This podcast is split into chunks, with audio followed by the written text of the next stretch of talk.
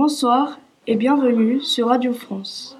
Tout de suite, les informations de 20h. Ce soir, notre sujet principal parlera de l'incendie des Landes en Gascogne. Aujourd'hui, vendredi 25 août, les vigiles du feu, avec l'aide de volontaires, ont enfin réussi à venir à bout de l'incendie qui ravageait depuis le 19 août la forêt des Landes dans les alentours de Bordeaux. Cet incendie a été un des plus meurtriers en Europe depuis le début du siècle. Je vous laisse maintenant avec Alex pour les approfondissements. Bien, merci. Le sinistre avait débuté le 19 août vers 13h dans la commune de Soka et a pris fin aujourd'hui après avoir ravagé avec ses flammes allant, selon les témoins, jusqu'à 30 mètres de haut, 28 000 hectares de forêt et 2 millions de mètres cubes de bois.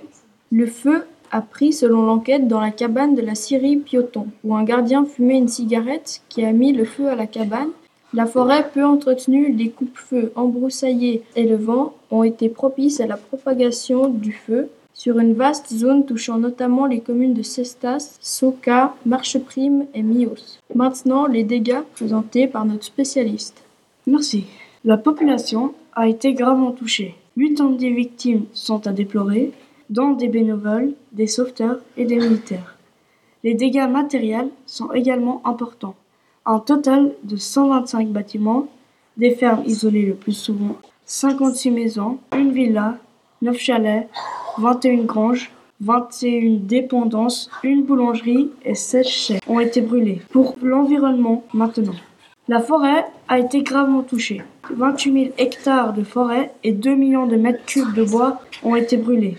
Pendant ce mois d'août, le massif landais a connu, à cause de la météo favorable, de nombreux incendies mais jamais aussi dévastateur. Merci pour ces détails. Reprenons maintenant avec les mesures prises. Dans les mois et années à venir, des mesures de sécurité seront prises pour éviter qu'un drame pareil ne se reproduise. La forêt sera mieux entretenue, les contre-feux seront plus efficaces afin d'empêcher l'avancée d'éventuelles flammes. La formation de vigiles du feu spécialisés et des renforts de la part de militaires seront les principaux moyens mis en œuvre afin de protéger la forêt des Landes. Si un tel sinistre venait un jour à se déclarer, il serait tout de suite repoussé par une population et les responsables de la sécurité de la forêt prêts à la contrer. Maintenant, la parole à Volcan pour la conclusion des informations.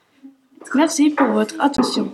Il est 21h31 et c'est cette information qui marque la fin de notre journal. Nous suivons avec la météo.